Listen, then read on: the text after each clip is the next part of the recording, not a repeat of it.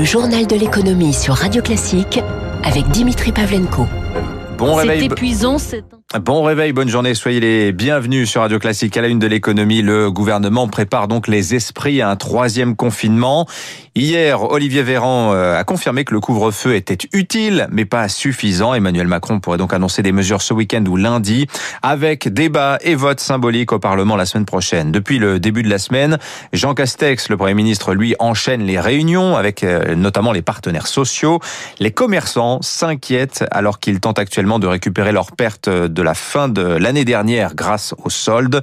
Reportage dans le 8e arrondissement de Paris, Émilie Vallès. C'est épuisant, cette impression de ne pas voir le bout du tunnel, se désespère Michael, responsable d'une boutique de bagagerie. Aujourd'hui, il ne se fait aucune illusion. Alors là, on est sûr de fermer, oui. Enfin, s'il y a un confinement, on se pose même pas la question. C'est le problème, on a l'impression que ça va recommencer encore et encore. Puis nous, en plus, on est vraiment dans le milieu qui marche le moins parce que du coup, avec les voyages qui sont annulés, il y a pratiquement pas de vacances. Franck gère lui un magasin de prêt-à-porter pour hommes. Il regrette le manque de visibilité et craint d'être prévenu au dernier moment s'il doit fermer. Vendredi, généralement, je fais mon réassort pour le week-end et la semaine. Bah là, je vais pas le faire. J'ai pris la décision de pas acheter ma marchandise et passer mon week-end comme ça, quitte à manquer un peu. On n'a pas beaucoup de trésorerie pas du tout d'ailleurs même. Voilà, ça commence à vraiment s'épuiser. Alors donc on fait vraiment attention à nos achats. On est tous démoralisés. Il faudra mettre en place des dérogations si on est confiné, plaide inquiet Pierre Goguet. Il est le président de CCI France, le réseau des chambres de commerce et d'industrie. Si un reconfinement est nécessaire, qu'il soit aussi adapté territoire par territoire. Les risques sont pas les mêmes, même les habitudes de consommation sont pas les mêmes. Par exemple le rural, par exemple la banlieue par rapport au centre-ville,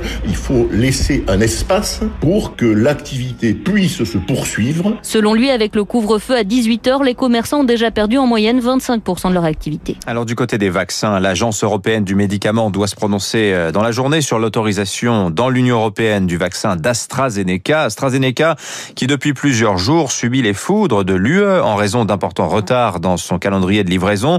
Euh, il n'est pas le seul laboratoire concerné. Un Moderna a informé hier la France qu'il livrerait en février 25% de doses en moins que prévu. Pfizer également 200 000 doses de moins que prévu livré en janvier. La biotech américaine Novavax affirme, elle, que son candidat vaccin en deux doses est lui efficace à plus de 89%. Un bémol en revanche, ce, ce nouveau vaccin, euh, qui est toujours en phase 3, hein, serait euh, bien moins performant face aux variants sud-africains. Et puis, l'exemple Sanofi est-il en train de faire des petits? Le Suisse Novartis, numéro un mondial du médicament, veut lui aussi aider à la production de doses de vaccins. Novartis étant pour parler avec plusieurs concurrents.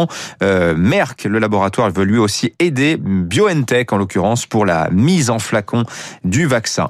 En France maintenant, la construction en fort recul l'an dernier, 376 700 logements mis en chantier. C'est un recul de 6,9% par rapport à 2019 selon le ministère de la Transition écologique. L'avenir ne s'annonce d'ailleurs pas meilleur. Le nombre de permis de construire, lui, est moins 14,7%.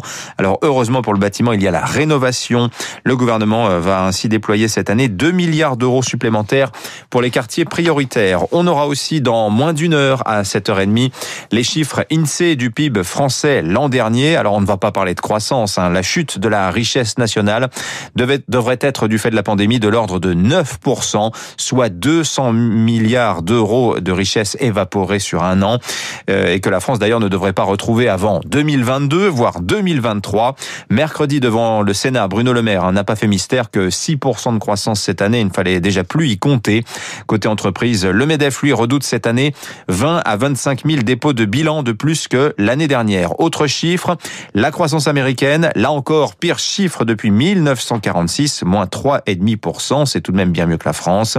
Le tourisme, enfin, selon l'ONU, il a perdu en 2020 1300 milliards de dollars, c'est 11, c'est des, ce sont des pertes 11 fois supérieures à celles de 2009, moins 74% d'activité par rapport à une année normale normale. Le journal de l'économie sur Radio Classique. 6h43, il n'y aura pas d'Airbus des mers. Donc, mercredi, les gouvernements français et italiens ont acté d'un commun accord l'abandon de la reprise des chantiers de l'Atlantique par Fincantieri. Raison invoquée, la crise sanitaire, son impact sur le tourisme. Quel avenir donc pour les chantiers?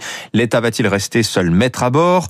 Le fondateur de Bricorama, Jean-Claude Bourrelier, serait lui prêt à y investir. Quoi qu'il en soit, ce mariage franco-italien était mal parti dès le départ. Céline Lorsque l'offre de reprise de Fincantieri arrive, les chantiers de l'Atlantique ont déjà changé deux fois de propriétaire en dix ans. Son coquin n'est vraiment fait grand chose pour aider le géant de la construction des géants des mers.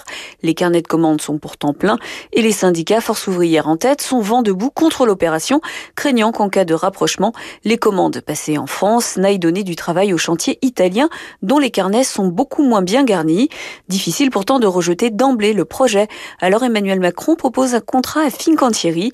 L'Italien détient 50% du capital des chantiers navals de Saint-Nazaire, plus 1% supplémentaire prêté à l'État français.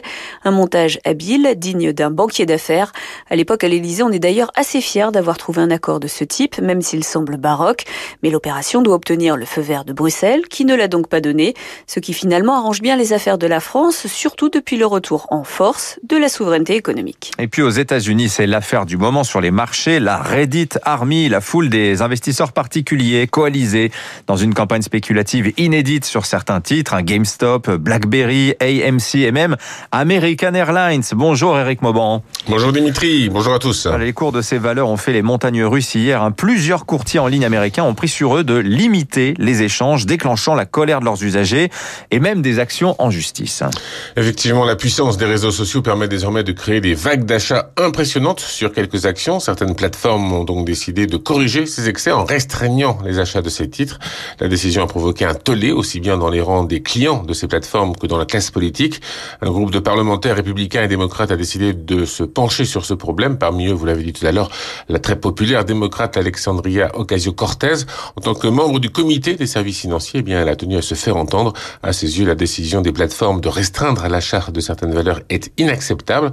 Il n'y a aucune raison d'empêcher des particuliers d'acheter des actions alors que les établissements financiers peuvent, eux, librement négocier les actions comme ils l'entendent. En clair, pas question de restreindre la liberté des boursiers individuels pour protéger les investisseurs institutionnels. Conséquence, eh bien, les recours collectifs déposés se multiplient contre les plateformes pour restriction de transactions bancaires.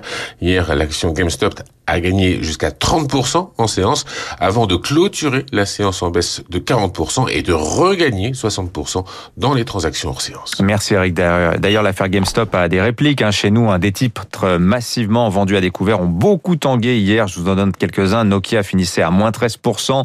Le polonais CD Projekt, éditeur du jeu Cyberpunk 2077, plus 15,5%. À Paris aussi, Casino, plus 3,5%. Europcar, plus 8%. Euh, sans raison apparente. Les marchés, justement, pour finir, le CAC reprend un peu d'altitude, plus 0,93%, 5510 points au fixing. C'était pourtant très mal parti. Le matin, l'indice se refluait de plus d'un pour cent. À Wall Street, même tendance, chute au départ pour une arrivée en hausse. Le Dow Jones, plus 1%, 30 603 points.